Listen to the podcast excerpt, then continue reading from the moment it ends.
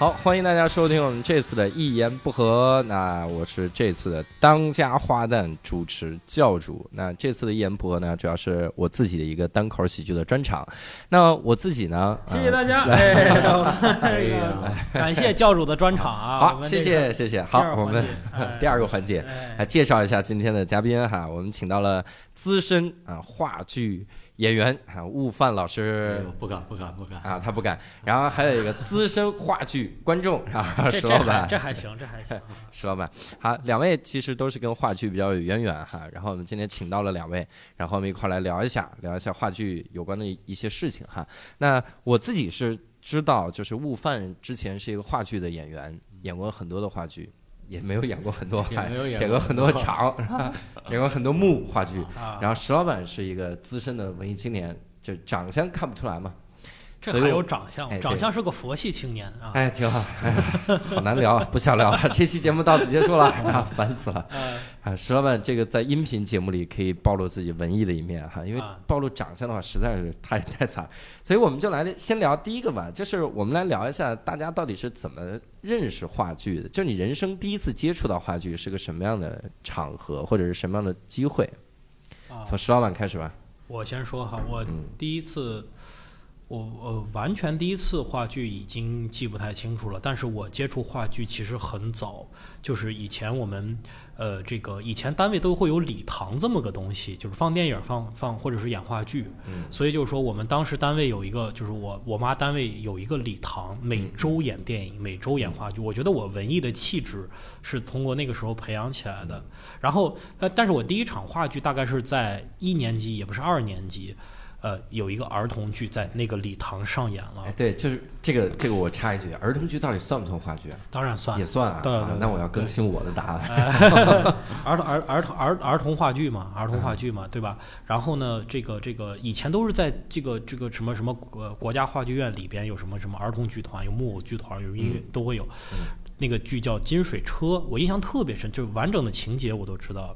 嗯然后呢，就是当时就震撼的感觉，觉得特别好。然后它里边有一个仙女给普通老百姓变变吃的的一个场景，就是在这就是变成就特别震撼，因为它是其实是想给大家变馒头，但实际上它是、呃一个海绵，它捏在手里，然后一打开海绵，唰就变大，变成一个馒头的形状。当时就哦，好牛啊！哎，是在舞台上就表现出这个吗？对呀、就是我看的是魔术嘛话剧啊，对，所以你他喜欢话剧，喜欢的是魔术，然后这个也都算不上是魔术吧，但是那又觉得声光电整个在那剧里边都有，觉得特别牛逼，就给我幼小的心灵造成了极大的震撼。所以后来就开始不停的看话剧。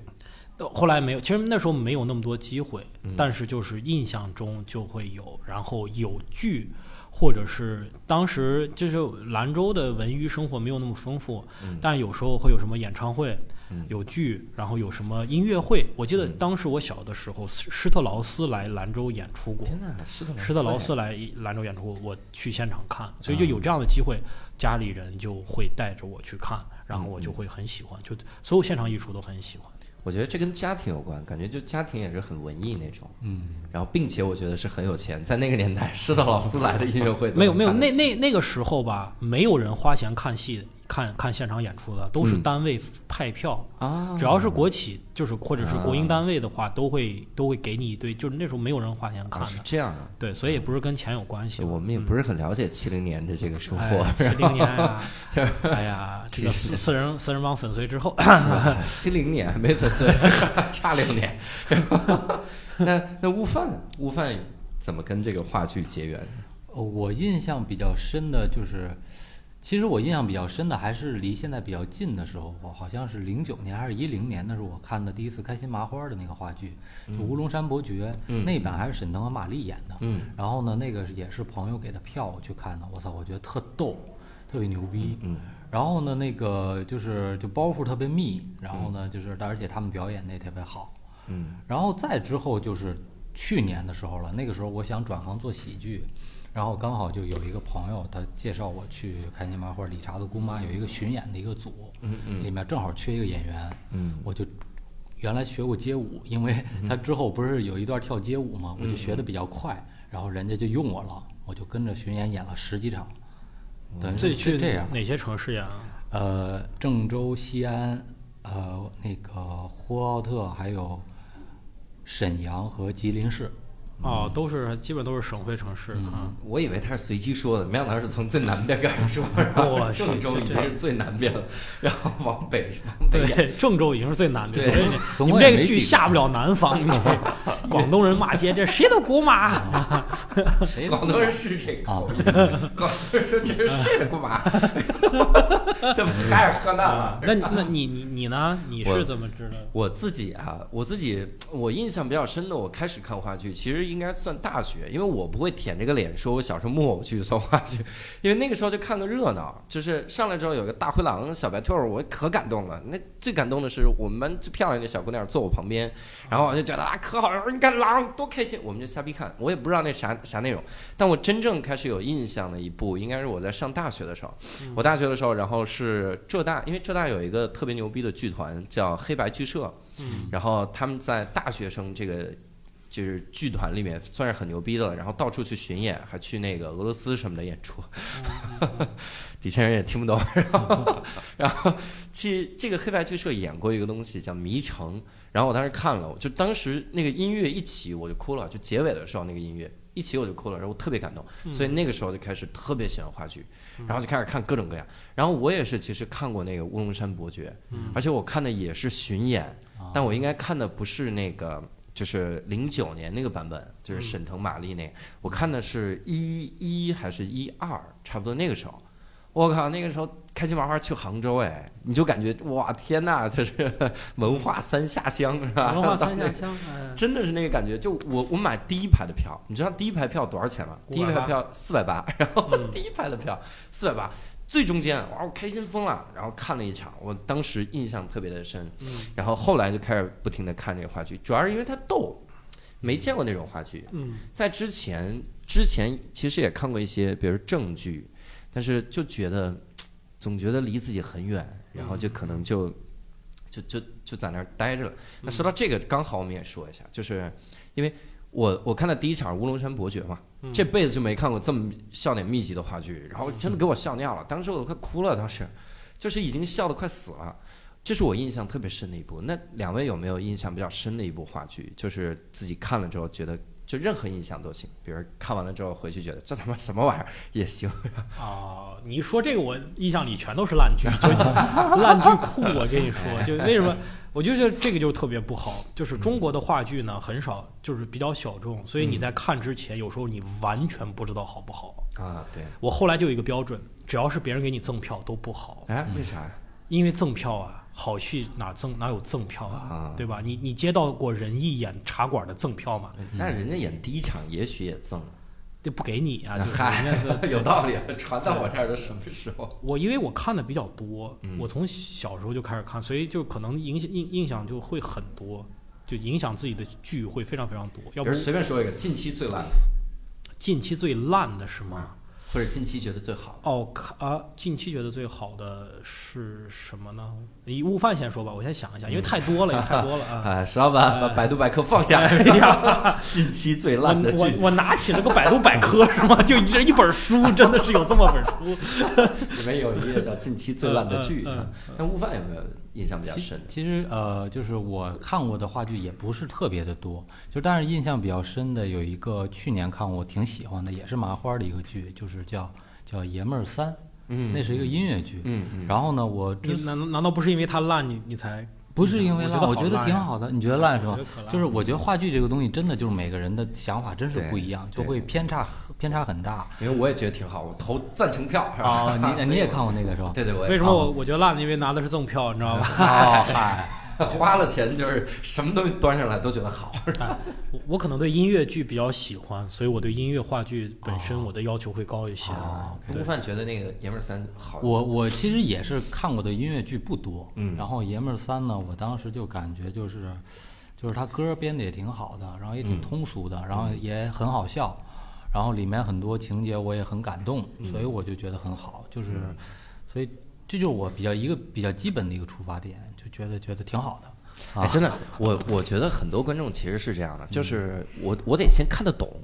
就你拿一个歌剧，说实话，我我以前去看那个歌剧魅影也好，我看那个包括唐吉诃德也好，嗯我操，它里面唱那些东西，我真是一句都听不懂，我还得看着字幕，看字幕又没有那个韵律，然后你真的是不知道，包括卡门什么的，它都不是英语演的剧，嗯，那你尤其是那唱段儿，它都是就是西班牙语之类的语，我靠，看的时候真是听不懂。就嗯你你感受那个中文吧，就觉得翻不好又很尴尬。那个东西实在没有办法翻。对，所以所以有的时候就是就真的是我觉得，我看《爷们儿三》的时候，我也是这个感觉，就是我觉得我能听得懂，然后听得懂第一个要求，对就是可能如果听不懂的话，我跟悟饭根本不会去看。哦，你们俩一块儿去不是不是，就是嗨，我们俩这种人，我们这种垃圾，嗨，我们这种人可能就不会去看，因为我们不大喜欢那种唱的那种剧。但是如果你让我们听懂了，我们反而去看了，就是可能取决于这个剧的定位，对。要不要我我曾经看的最就是最夸张的，就是一个整场的意大利歌剧，叫嗯《假面舞会》嗯啊，Ma Masquerade，就是意大利高腔儿什么花腔儿什么的嗯，一句都听不懂。你字 我就觉得我不认识中文了，就是中文你都看不懂，人物你都对不上。啊，花钱了吗？啊，花钱了，花钱了，还花花钱了。最你们是那个国家大剧院 啊。的呃歌剧厅是最大的，对对对，最上面的池，呃最上面的三层的最后一排，我的天哪，就是最这是最便宜的票啊！可能是因为太远了，所以也也怎么睡睡了好几觉。我还有一个其实印象特别深，就是当时我去歌剧魅影看完了，就在那个天桥。天桥艺术中心看完了之后，我买了另一张票，因为他发了好多其他的话剧的那个传单嘛。嗯我买了一张票，叫那个香港话剧团，叫有饭自然香。我不知道你们看没看过这？嗯我靠，我印象最深是哪一幕呢？里面粤语我真是听不懂。嗯哇靠！我就一直期待他出“抛街”啊这句话，这是我唯一能听懂，结果也没出。他里面一直在那说嗯被审查了，可能。对，可能是，就一直这种粤语我都听不懂，听不懂。但有一幕我印象最深，就是他们啊，大家说反正都要吃饭嘛，啊，嗯无论这些矛盾是怎么样，你叛国了还是怎么样，你是被抓了，你强奸怎么样，咱们最终是要吃饭，大家先把这顿饭吃了。所以有一幕就是端了一大锅米饭，然后放在那儿，嗯，噔就把那锅盖儿打开，然后你就看舞台上那个气轰就起来，就是他那个气，然后那一幕就歇了嘛。然后等那个气飘过来，我的天呐，那个米饭的香味儿真的是崩溃了。对，所以我我当时印象最深的就是这一场。就这这个这个我我大概理解这个话剧，就是说他最后有一个很贴近生活的点，就无论外界发生了什么事儿，我最后要落在这上面。就我看过一个，呃，在这个桥段上设计很类似的，就是《黄粱一梦》。嗯，这个《黄粱一梦》其实就是大家熟悉的那个故事，对对对，啊，这个他在这个节目的这个这个话剧刚开始的时候，就在在舞台后边煮这个黄粱米饭。哦，演完了以后，这个演职人员把这个饭拿出来，首先是有香味儿，然后分给大家每个人一碗。撒在大家头上。对啊，看看没看懂？是不好看？是不好看？周奇墨了。好看，好看。这些，然后还有就是这个宝岛一村，不知道你们看过没有？宝岛一村看过。最后发包子嘛，对对，对吧？每人其实是庆丰包子。其实我们刚才聊到了，比如像我说那个香港话剧团，包括像石老板之前我们在底下聊的时候，也是看过一些更牛逼的一些奇怪的剧团，我都没听过那些剧团。嗯我们来聊这样的一个东西，就有没有一些自己特别喜欢的剧团团体，然后他有没有什么代表作？因为我们的听众，其实我们之前在问问题的时候，嗯大家也是在想，就是就可能像你说那种，就我如果不买票吧，我不知道这个好不好看。嗯，哎，我如果买了票之后，万一不好看就尴尬了。对所以有没有哪些团体是特别值得信赖？就这团体你就看就得了，是这样的。呃，行啊，我要觉得首先是仁义吧，这个嗯仁义是，仁仁义和首都剧场。呃的关系大概跟单立人和原安空间的关系差不多，就是它不必然是一回事儿？它不必然是一回事儿，但是基本上仁义的戏都在首都剧场演，呃这个是非常中国最最有传承。对，呃，人人民艺术剧院呢，最早你可以追溯到延安时期文艺座谈会的讲话，当时在延安成立的这个剧剧团啊、嗯那时候就开始演雷雷雨，呃，这这个这这些剧哈，嗯啊、这些班底哈，然后。孟京辉的剧，我觉得一半能看，一半不能看吧，我就不特别不好。我、个人觉得，国画的剧，就国家话剧院的剧呢，百分之三十能看，百分之七十不能看，嗯，还不如孟京辉。呃，表演工作坊，然后剩下我知道就是台湾有一个表演工作坊，是吧？嗯赖声川啊，或者是我们嗯刚才讲到的宝岛一村呐、后来他们的这个冬之旅，这是这几年进国内的时候，进大陆的一些剧。那么表演表坊在其实在呃，这个台湾可能有二三十年的历史，那表坊的剧我觉得是非常非常值得信赖的，大家可以、大家都可以去看啊。还有一个团体可以去看，而且他们，呃，他们常年在国内演，就是演杀剧的一个专门演杀剧的剧团，叫叫 TNT，叫英国有个 TNT 剧团。这个剧团我都不知道他们可能是在英国国内混不下去了，英国国内的剧团在中在中国常年演演，好像是在英国混不下去，你查总能看到英国 TNT，然后全都在小剧场，要不是在人大，要么就在什么朝阳酒剧场的。但是他们的东西还是蛮不错，就是人家这个有有杀剧的传统的人，跟我们国内演杀剧，就像就像你听美国人唱京剧一样，就是他有传承，它毕竟是有传承，嗯。就是会不一样吧。对。对，这是我能推荐的吧一些，嗯。悟饭有没有特别喜欢的？我其实看过的也不是特别多，然后但是就是，呃，我印象比较呃有深刻的就是去年我还看过一个，就是《北京法源寺》，嗯是那个那个田田沁鑫田田沁鑫沁鑫导演的那个，嗯。就是我觉得就我我也想跟你探讨探讨，是不是跟导演也是一个路数，跟导演的关系非常非常大。跟是吧？话剧的嗯导演绝对比电影导演对这个剧的影响要大很多。这个这个影响是什么？就是因为我觉得啊，话剧它是本子写好的，尤其是一些改编话剧，我我个人啊粗浅的经验，我觉得是写好的呀。那导演能做的是干嘛呢？呃，话剧的剧本只能写到六七成，嗯，演员的诠释，所以就因为舞台的变数特别多，你们完全没有办法 NG，你没有办法说重演，就它是什么就是什么。也就是说，导演起的作用是把自己对这个剧的想法灌输到演员的脑子里边去，就说。我需要你同样的剧本，我需要你怎么去表达这个剧本，嗯嗯这个非常难。所以就是说，他如果做好了以后，你会感到这个导演在幕后是怎么样把这些非常难以捉摸的东西去灌输到演员，因为他不能 NG 的。也就是说，只有这个演员真的领会这个东西，他才有可能表达出来。对所以就是就是我去年就是我之前其实对田导不太了解，我就听过这个名字，然后之后去看了《北京法源寺》，我就觉得，我操，这这戏好看，而且演员演的也非常到位。嗯，然后之后我就，所以我觉得就说这个导演嘛，这个戏剧导演对这个戏肯定也是非常重要。其实跟着导演走，可能也是一个路数。嗯，那你你之前在开心麻花的时候，就是啊到处巡演的时候，啊你的导演换过吗？呃，我们当时就是在麻花的话，其实他不会不会那么那么可能不会严那么严格的要求，就是没导演。就是 对，就是我们当时就是那个舞台舞台监督，就是跟着每场都会走的人，他带一带，还有就是老演员带一带。然后呢，可能换临时可能还会有演员他临时有事儿，然后就换另外一个人顶，要背一下词，然后老演员带着顺一下，就演就行了，能完成下来就可啊，以了。对，这个是对呃，话剧的导演不会每场都跟的，啊，对对对，嗯，他把这个戏排出来就行。我我有一个感觉，就是说到麻花，我感觉麻花每场戏好像都是固定的，就是他似乎是在为一个核心的小团体，然后写好这幕戏，然后剩下所有人就复制就可以了。比如我有一个最大的感受是啥呢？你看麻花初期的几部戏里面，所有的女主角都姓马，不管是马丽莲，还是什么马冬梅，还是什么马什么什么，全姓马，因为当年是马丽，哦。因为马丽在，然后包括你想，它里面一定会设计一个傻大个儿，那绝对就是给艾伦设计的。然后它里面一定会有一个特别矮，但是又又机灵机灵了吧唧的那个那么一个小孩儿，那估计是早期给王宁或者给沈腾设计的。所以真的是感觉他们就是高度的模式化，这个东西你去照着演就行。对，嗯，但是我我又有一个感觉，就是不同的演员演出来之后，那差别真的很大。我我看过艾伦版的那个《夏洛特烦恼》，就是开心麻花，然后我看了其他演员演的《夏洛特烦恼》，真的就是感觉是不一样。嗯，包括我还看过那个，就是呃《乌龙山伯爵》，我看过两遍，嗯。一遍是当年在杭州的时候，当年还是韩云云呢，就是好歹能看到一个角儿，然 后韩云云去演，然后回来之后看的，现在一些都是很小的演员在演，嗯。然后演的时候真的是感觉不到位，嗯就是他那个里面那个女孩儿，应该一边是男人的笑声，一边是女人的那个温柔的笑声，但是感觉演不出来，嗯，就真的是那种感觉。嗯所以我觉得每个话剧团体可能都是这样，它需要一个传承。嗯你后面如果后继无力，就很很尴尬。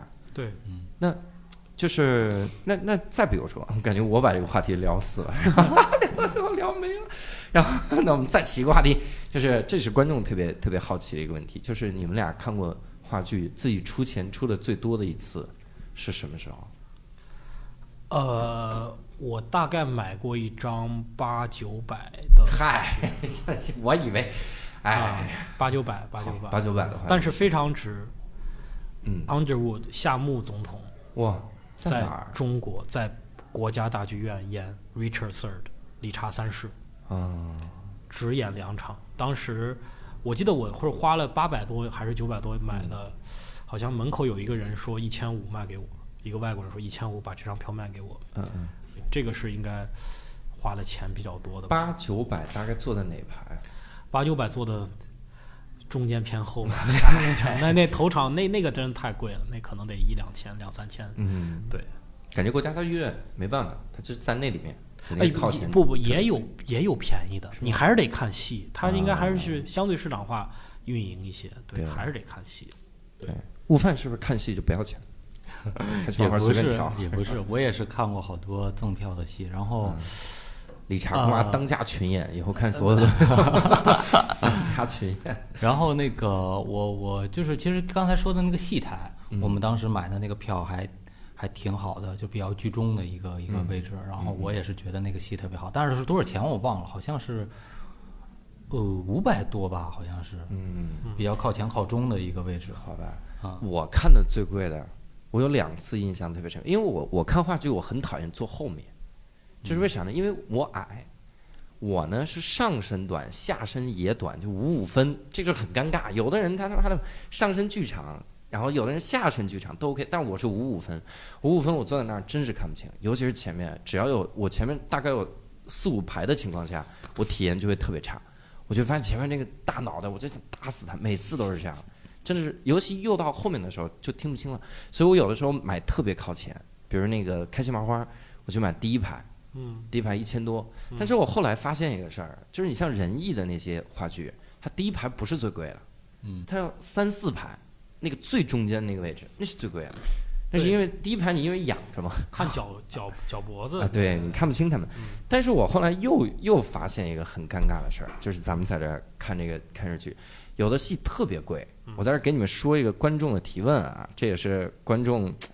咱们的听众啊，这这一言不合，一共就五个听众，然后其中一个听众发来一个问题，这问题特别牛逼，就是两位给说一个啊，他说替朋友问一个问题啊，基本上就确定是自己了嘛，然后他说他 这个前列腺呀，我呀，早早点治啊！哎，对，就是他说他女朋友非要买四千的黄牛票，四千啊！嗯你看咱们刚才看最多是五百、九百、一千，他是四千黄牛票去看话剧《如梦非梦》，我不知道如梦之梦梦，啊，《如梦之梦》啊！你看这哥们儿太惨了，他名字都不知道，《如梦之梦》。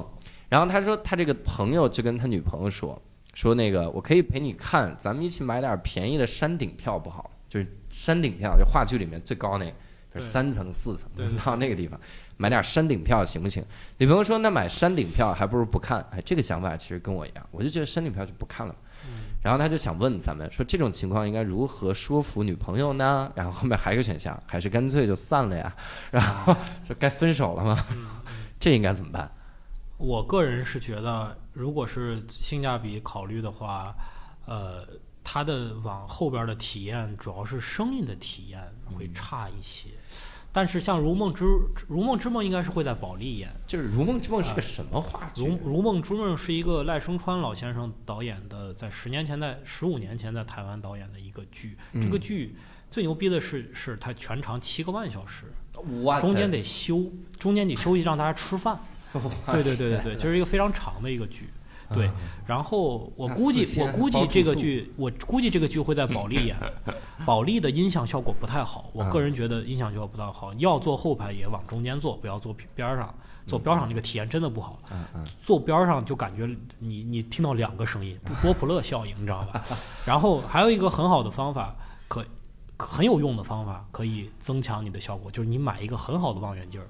嗨，对，真的，我跟你说，我在英国的剧团嗯。看演出的时候，基本上所有的剧团，你前面有一个望远镜，你塞一个一一块钱的 dollar 一哦进去，把那个望远镜拿出来啊看，你回头你最后把那个望远镜塞进去，那个钱还给你吐出来，啊是吗？就不要钱，但是每个座位都有一个，这个所以是这个东西，你找一个高倍望远镜看，能极大程度的缓解这个票价带来的哎这个好这个好嗯。我印象比较深处，我在那个巴黎歌剧院，嗯。然后它那里面就是包厢里面，它肯定是要用望远镜的。嗯。尤其是你想，那以前的贵族都是拿那种长一点的长筒的望远镜，对或者干脆就二楼那个那个台沿儿上嗯，就给你立着望远镜，就直接看就行。对对对，我觉得这这是个好思路。这是好玩。你也好的望远镜也花不了多少钱。对，但是人家已经说了，这个要么就是四千，要么就是山顶票，嗯，要么就分。然后说这山顶不是就就就解决了吗？山顶嗯加就是照相机，不是叫那个什么吗？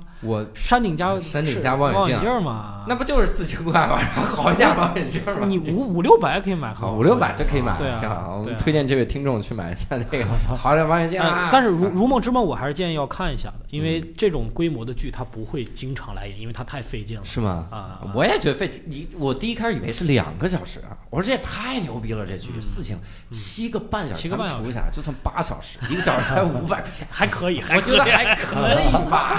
还可以，还可以。如果还带住宿的话，我觉得可以，真的可以了。就是，我觉得，我觉得其实可以把它当做一个什么纪念日庆祝了什么的，就索性花这么一笔，也不是天天花。啊，明年庆祝就是我们看过《如梦之梦》那一天，是吧？就就庆祝这一天，不是为了结婚庆祝。那一天花得太猛了。对对对 而且我觉得那个女他的女朋友说说坐山顶还不如不看，我觉得有一个啥心态呢？你让他坐山顶拿这个望远镜吧，他估计也不开心。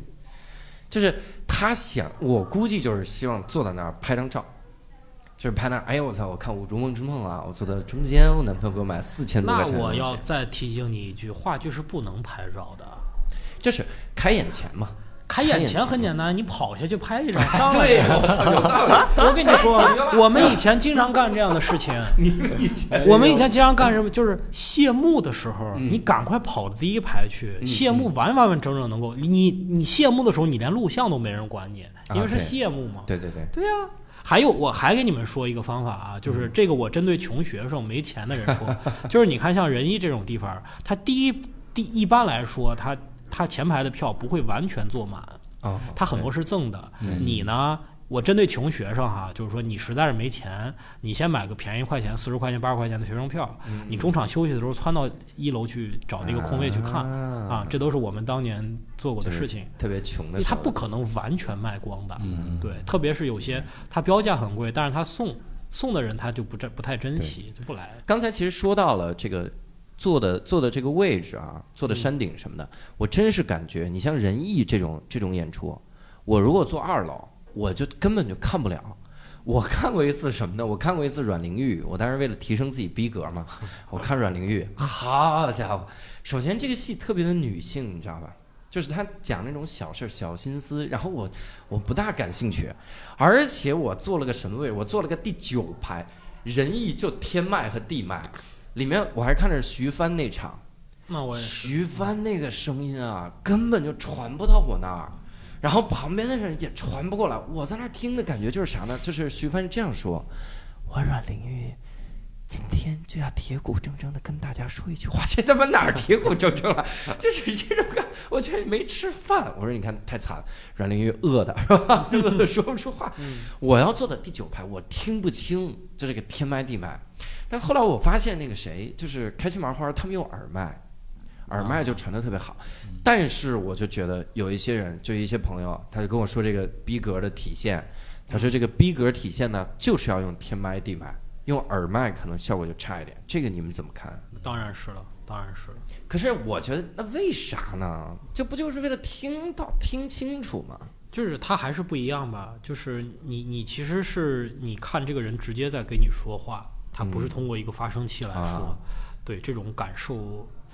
就是哎，这东西就是话剧整个来讲，你说你就说话剧跟电影又有什么区别？我为什么去现场？你就你很难解释这个问题。对对有时候就是需要一点仪式感嘛，就自己给自己找点事儿干对，啊。你 需要去你需要看到这个演员真的在跟你说话。嗯，你如果能够理解，认为他是在每句台词都是对你说，你的感觉会不一样。如果你都啊不在乎，那其实也无所谓。对对它就在于细节的感觉啊。哎，是这个感觉哈，就是如果是天麦地麦，我感觉是这个人在跟我说话。对你耳朵上架个东西，然后你还演清朝的，我真的就是觉得格格不入。对，就你一个耳麦，而且他还是这个格格 格格不入是吧？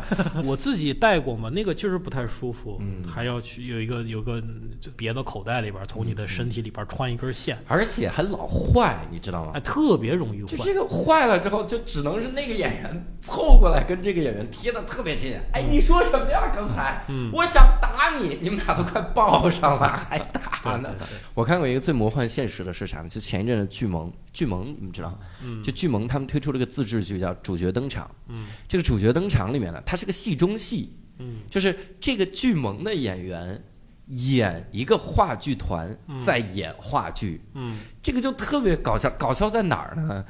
这个剧萌的人呢，他们用的是耳麦，嗯。他们演的那个话剧团用的是天麦和地麦，嗯，所以他们在演的时候就说：“而且挂的棍儿都是什么呀？这叫天麦，这个地方地麦，这才是话剧逼格的体现。”但是耳 还还搭着耳麦，我当时觉得这是一个反讽，这是很有魔幻现实主义。对。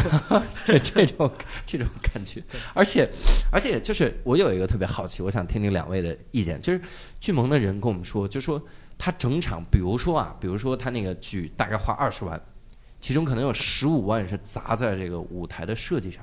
就舞台设计会花那么多钱吗？我感觉就是几个纸板子嘛，就是铺在那儿。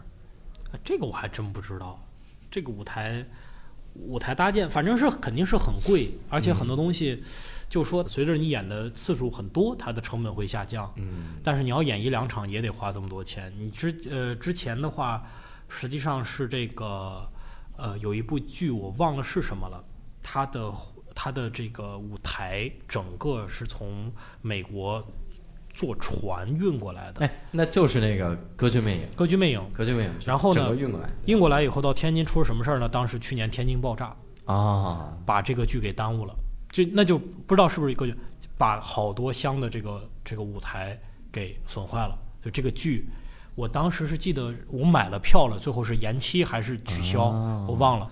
那应该不是歌剧魅影，没 歌剧魅影没有取消了，对，而且那个剧就是在天津演，应该是，啊就是还是非常重要。其实你看这个歌剧魅影这样的这样的剧，他一演为什么一定要演两两两个月、三个月这样？他演一两场，这个成本就太高了。嗯所以其实我在美国，我在拉斯维加斯看过歌剧魅影，就那个剧剧团就是就是他就是不是就是那个剧场，他就是按照这个剧给设计的，他只演这个剧，啊所以这就这就是非常牛逼，你在别的地方绝对不可能有。就是我在拉斯维加斯的那个剧场，它就是歌剧魅影里边那个剧场，啊，你知道吧？歌剧魅影里边那个剧场呢是法国的一个法国大剧院，巴黎歌剧院，巴黎歌巴黎歌剧院，对。他就仿造巴黎歌剧院，上面的吊灯是真的吊灯啊，对。一直就在那儿，然后就那个魅影就在那个吊灯上面做，对，而且而且去巴黎歌剧院的时候，它里面到什么地方，它有一个包间。就说这包间是当年歌剧魅做的包间我操！我当时懵逼，我说你把这当真事儿拍吗？这是真事儿吧？然后包括说那个吊灯是真砸死过人，就是巴黎歌剧院那个吊灯，啊，所以他后来就防止那个。午饭有这种感觉吗？舞台特别的贵，呃，我具体也不是特别了解，但是就是我们当时演那个理查姑妈那个戏的时候，就是你可以想象一下那么大的一个一个舞台，然后呢，它中途要换六到七次景，嗯。然后呢，它有一个房子是那个那那个姑妈那房子有一房顶儿，嗯。然后它中途还有大船，然后还有宴会厅，然后就是它要换的景儿，它这个制作成本真的是相当相当大的，而且它就是，所以为什么说这个话剧它成本高啊？它它得演多少轮儿以后，它才能打平啊？对，才能收回本儿。一般第一轮是收不回本儿，第一轮是纯亏，第二轮能收回本儿。妈呀，对，对特别这种巡演，你到一个地方就得装台，对吧？对对对，那你们巡演就是就是亏本儿吧？就刚刚装好台，然后演完就走，亏了三十万，这是做啥呢？他巡演也是一周一周演吧，不会演一两天吧？演一周呃，巡演就是一两场吧。也呃有一两场，有三四场。那真的是还是我们这个艺术好。对，我们这艺术带嘴就行了。对对对最大的成本是金嗓子喉宝，太可了。而且你想，我们连衣服都就不需要穿好衣服，其实我们应该穿点好衣服，我我们我们没必要有有些演员有这个衣服太随便了啊。比如像周奇墨，是吧？比如像悟饭，是吧？哎悟饭叫秋衣男神，男神我去！每次演出都是秋衣，哇，就让大家看了很心疼。这我觉得是很好的，就该穿成这样。你说你穿的超级酷，大家选妈的我我票啊买了之后就让你们俩给穿衣服了，但你穿的烂的，你像周奇墨穿的跟要饭一样，然后 大家一看周奇墨太可怜了，周奇墨在讲他的段子，说我孤独，我看电影院是吧啊？我去电影院是吧？其实然后大家就感动。其实这也是他的戏服嘛，也是他的服啊哎，周奇墨平时那衣服我们是见过的，就是没有没有 裸体，我们怎么见着的？太神奇了。然后观众还特别想了解，其实我也是特别想了解，就是话剧演员是怎么排练的？这个我觉得悟饭最有发言权，怎么排练？嗯，我当时其实我演的也是一个服务员嘛，就没有太多的戏份，然后基本上就是，呃，当时是在那个我们排练是在地质那块儿，嗯有一个排练厅，麻花有一个排练厅，等于就在那儿，呃，我的词儿也不多，然后呢，就等于就跟着大家走一遍，然后也是老演员都带着，他们都很熟了，很熟悉了，对，所以是是等于是这么一个过程下来的。哎，排练的时候是不是有一个讲究？我记得以前赵本山演小品的时候说，说排练就练到七分饱，就我这个东西练到七成熟，我不能是每个细节都对好。嗯嗯你看这个，我我举个例子，比如说慢才，嗯他就必须对好，你对不好完蛋了这个反应不过来了，两个人太快。嗯但是赵本山那个小品，他就说排练到七成，这样我每次演有新的体会，对每次有不一样的对东西。这这个这个我觉得很重要。嗯啊，这个我倒是知道一个，就是说西方排美国排音乐剧的时候是这样，就是说每一场留给演员一些自由度，让他去发挥，嗯，这个是有道理的。那这也太信赖演员状态了。我操，我今天要不想说话呢，我在台上就 那倒不，那倒不至于。所以为什么其实你看国外很多演员都经过即兴戏剧的培训，嗯就是培训他这种在台上临场改一些东西，或者说嗯呃，就是因为你你实际上你是人嘛，你不是机器，你要演出灵魂，你就得带入你自己。嗯如果你总是脑子里有个刻板的印象，就是今天机机械化的去演，这个这个东西观众会看出来吧？你就是演皮了嘛，或者老老戏油子，我们老说戏油子，就是他你演你也也挑不出什么错，但是感觉没有情感，这样也很可怕。我真是觉得，如果你排练的时候，我觉得如果是演员之间磨合到七成熟就行了。我看过一次跟灯光音响没配合好，嗯还是开心麻花。嗯开心麻花当年那个呃莎士比亚别生气第一轮，嗯我看那是第一轮第二场还是第三场？嗯我靠，当时出于什么状况？黄才伦演完，他演一老头儿，嗯他在那儿处理完紧急状况，然后灯就黑暗下来，就给他一束追光。嗯他坐在那个追光里面联系那个绑匪，嗯他就打电话了，意思就是喂，然后那边就说喂，事情处理的怎么样了？然后他说我已经按你说的做了，就应该是这样的一个东西。嗯结果呢，他演的太激动，他坐到那儿的时候，灯光是给他了，然后他说喂，音响没反应过来，嗯而且音响没反应过来到什么程度呢？后台话筒没关。嗯嗯因为他肯定是后台拿话筒那哥们儿跟他对词儿，后台话筒没关，你听到后台演员在聊天，就那哥们儿这个时候已经要开始说话了，嗯要开始说喂，事情处理得怎么样？但是他在聊天，叫做哎，你们刚才那几幕怎么怎么样？就后面嗡嗡那个声儿，然后这个时候黄才伦就在舞台上就说喂喂，然后要遮住那个声儿，喂。喂喂，哎啊，靠，没拨号啊，再拨一遍啊，喂喂喂啊，哎，拨错了是吧？哎，喂喂，你怎么不接电话啊？嗨，没打通，然后他就一直在这儿坐着。这是有经验的演员，有经验我，他没有死在台上。对，他没死在台对对。对我当时看这个，我觉得太逗，他一直所有的观众都看出来这。对对对，应该是不是？有我觉得有观众没看出来，因为底下还有观众傻乐呢，就是啊哎没拨号，搁那哈哈哈哈哈，哎呀没拨号，就我在底下说我说完了，因为我我后来微博还给他留言，啊我，说我今天看你演出了，然后你今天那个音响没配合好。他说是啊，我操，幸亏临场反应比较及时，嗯然后是怎么怎么样。我觉得像这种没排练好，就特别的惨。对我，我见过最重大的一次这个事故是在我我在英国看这个，后来也在国内演了，就是呃叫什么 Ghost，中文叫什么 Ghost 幽灵，那个电影儿呃人鬼情未了，人人鬼情未了的这是怎么翻出来的？对，他就他就就叫英文就叫 Ghost 嘛，就是这个 这个音乐剧啊，后来在保利也演了。当时我在曼彻斯特看的，就它底下的这个幻景呢，靠一个履带，就地地面上有个履带，这个履带呢应该是这边有个冰箱，然后呢，它每次。换这个家庭的景的时候，就是后边这个履带传一个冰箱到右边，然后前面这个履带呢传一个沙发，嗯。然后放在左边，所以就履带动一下就行了嘛，因为这个舞台就在左边。对，沙发砰，结果没停，就是这个履带一直把这个沙发拖到最后到右边砸到这个冰箱，然后冰箱一看是个假冰箱，就是把门给我弄掉了，是吧？就两个怼在一起，这还跟那拼命的往前怼，你知道吧？就是，然后就是停不下来了，就这这是我第一次见过，就是得拉幕，幕拉了，然后说对不起，我们的戏剧如因为舞台事故，我们必须得停演十分钟。啊，这就是就是已经停了，就是就是已经没有办法折过去了，是吧？关键在这个过程中特别有意思的是，台上不是空着的，女主女主角在唱歌，女主角全程不知道后边发生了什么。回来，然后他往回头的走的时候，他有一个动作是把这个衣服放在这个沙发上，对，往回头一看没沙发，他就撂地下了。他倒挺有经验的，无实物，无实物沙发。撂地回头了，他得重演了一会儿，哎嗨，唱着唱着木了，这是我见过，就是必须得停演，这要不然这个已经是没法折了，这东西已经。太惨了。而且，哎，那说到这个演员，我我特别想跟两位聊一个，就是你们觉得，我个人的感觉啊，我总是觉得话剧腔你要用在演电影的时候，是有点用力过猛。包括话剧腔，如果来跟我说，就是来跟我聊天，嗯我都会觉得有点用力过猛。啊，但是他在那个舞台上就很好，啊而且还听好多人说，就是你这个明星，你这个演技演不好的人，干嘛呢？先演话剧，演演那么一年的话剧，演完了之后演技能提升。啊，我就特别想听听各位的意见，就是你说这个演话剧真的能提升演技吗？而且是从哪儿提升的？当然可以啊。这个这个，它主要是实际上就是最重要的就是不能 NG 嘛，然后你就必须得往下演，对你的整场的贯穿，你的情绪的贯穿，这对于演员是一个很好的表演。然后你刚才说的那个话剧腔的问题，呃。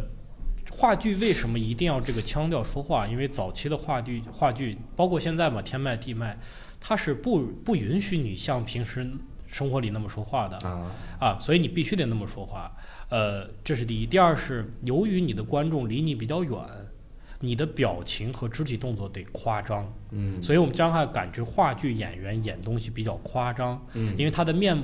他的你的脸基本上观众看不见的，你就你就认定这个事情，就是话剧在后排的观众是看不见你的脸的，嗨，前排也看不见，前不见也看不见你的脸，那怎么办呢？你需要用你的肢体去表达你的情绪，啊。所以就是等于说，在话剧舞台上，你各项机能都要被夸大，你的语言被夸大，表情被夸大，动作被夸大，但是你练的实际上就是一个，就是你能把这个东西施展出来，然后再往回收一点儿，就会好一些。对我一说演技，我想到什么？就是演员的诞生。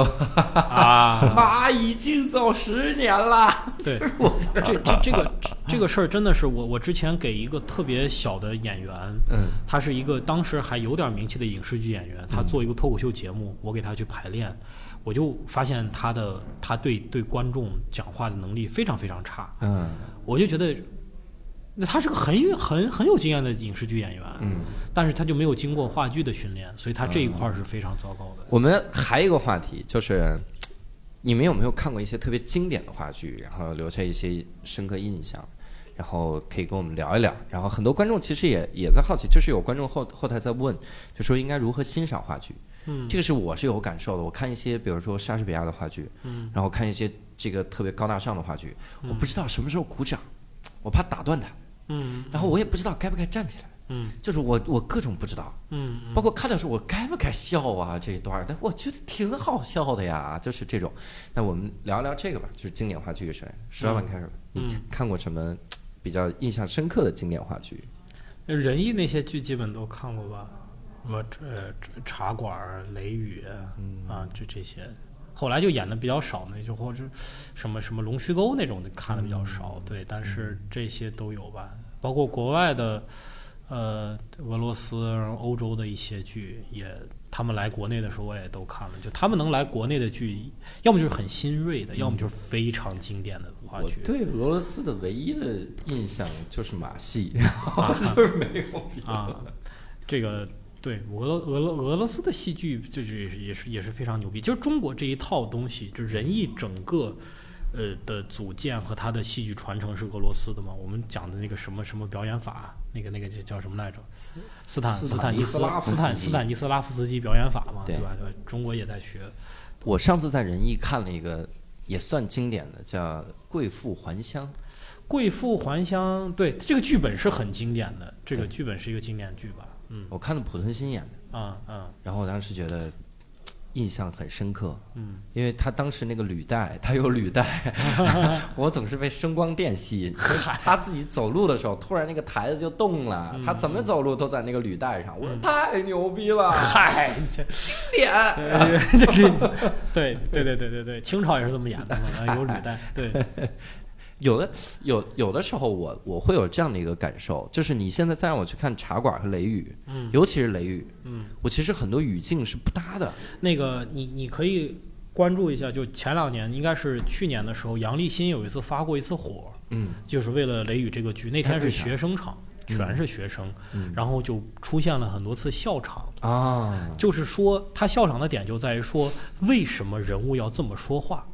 其实他说话跟我们现在就是差别非常非常大的，对对对，特别是那个就像四凤儿那样的角色，什么就是他一说话你就觉得我去太夸张了吧，而且整个故事也很狗血嘛。你现在看其实是个很狗血的家族，家庭对对对，伦理剧伦理剧嘛，对对对，就笑场。然后杨立新新说你们不懂欣赏，这样的学生场还还还不如不演。嗯就说我觉得都有点问题，都有问题。嗯话剧你是当下在演给当下这些人看的，嗯那你需要不需要对你的经典的剧本啊、经典的这种表征方案做出一些改变？你当然是需要的，但是迎合到什么程度呢？那就是剧作者自己的事情。对。而且我觉得很多经典之所以被称为经典，就是因为它在那个时代。嗯你放到现在吧，你说实话，你现在让我去选，我比如工作压力很大，单立人喜剧嘛，压力那么大，然后哎 你让我去选的时候，我看俩话剧，一个是特别搞笑的剧，嗯嗯嗯，然后一个是一个特别沉重的，比如你让我看看，对不对？哈姆雷特，我看这个得了。然后这种情况，我我可能就会选特别搞笑的，嗯因为我就想放松一下。嗯我知道那个逼格很高，但我就想放松一下，我真的想去看那个。这是我我我一直以来对所谓的经典经典的这个剧目的一个看法，嗯就是我总觉得每个时期它是有自己的经典。嗯我前一阵子看了一个一个书，就是小顾小顾聊绘画，里面他提到文艺复兴那个事儿。嗯刚好我之前去欧洲也去了那个卢浮宫，嗯了解了一些那个文艺复兴东西，包括嗯意大利也是。我真的感受到，你说抽象派那些人，嗯印象派、抽象派那些人，嗯他们为啥就不再画文艺复兴时期的题材了呢？嗯你看到印象派的时候，就画那个普通的风景，就画大家种田、吃土豆儿啊，就没人这么画。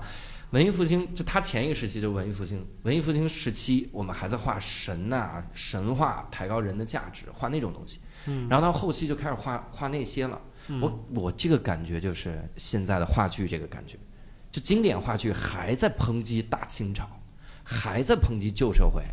我们都新社会，我们都初级阶段了，我们都 我们都已经这叫进度完成百分之六十，然后说，我们已经完成百分之六十了，所以所以我觉得很多的语境是不搭的，对我 get 不到，你就不能怪我笑。我倒是有不同的看法，就在于说，你就是你作为戏剧工作者，你作为文艺工作作者，你就是要把现代人给他换到置换到当时的那个情景里面。嗯我用这一个半小时，我感受一下当事人的感受嘛。嗯你看现在也是，你舞你你台前舞台上面站这些都是活人，慢慢慢慢就感觉到你真的是在发生这个事情。对吧？你就产生一种共情，这不就是我此生只活一辈子，但是我在舞台上面可以领略不同的时代，这个就是才是戏剧的戏剧的意义？我觉得这这个是它有它的意义的。你看了一个话剧，相当于活了好几辈子。对，好活了好几个人，好几好几种不同的人生，。对这就是看那个那个《如梦之梦》的时候的感觉，七个半小时了，我活了四辈子了，对，而且那个那个剧也是有有中间有戏中戏，各种小是还有戏中戏？对对对，如梦之梦嘛，对吧？对，就是其实是梦啊，都是梦啊。所以呢，最后我们来一个结尾，希望每位嘉宾跟观众 说一句话吧。啊，哎呦，送一句祝福吧要这样吗？哎，然后我们最后再唱一首《难忘今宵》，啊这是我我主持一贯的风格，哎是吧？啊，石老板先说吧，啊希望大家怎么对话剧有什么期待？呃，好，谢谢石老板。然后，哎，哎再来再来，好，呃，话剧是影响我人生的一个非常重要的窗口，希望啊、多看看好剧吧。希望你很多人没有看过话剧哈，去剧场里感受一下。嗯，好，好，特别好，太太官方谢谢石老板。然后嗯该午饭，然后我觉得石老板说的很对，然后大家也多去看看话剧吧。我觉得我自己也应该多去受受这种熏陶。我感觉我看的也不够多。太好了，这段就直接掐掉啊，好，那我们今天讨论特别的好，那也呃感谢各位收听我们的一言不合哈，我们感谢一言不合一直以来的五位听众，也感谢我们今天两位嘉宾石老板还有吴范。我们如果希望看到我们更多的跟话剧有关的东西，要跟各位说一件事儿，就是一月的时候我们会跟开心麻花进行合作，演一出特别牛逼的话剧，嗨，不演话剧，我们演一个还可以的那么一个这个。剧场的演出，希望各位到时候能买票哈，你看到时候做这个广告做得多好。所以我们这期节目就到此结束，感谢各位，再会。Hey, yeah, I wanna shoot, baby. Shoot. Ooh, how you doing, baby? No, not you. You, the bow-legged one. Shemay.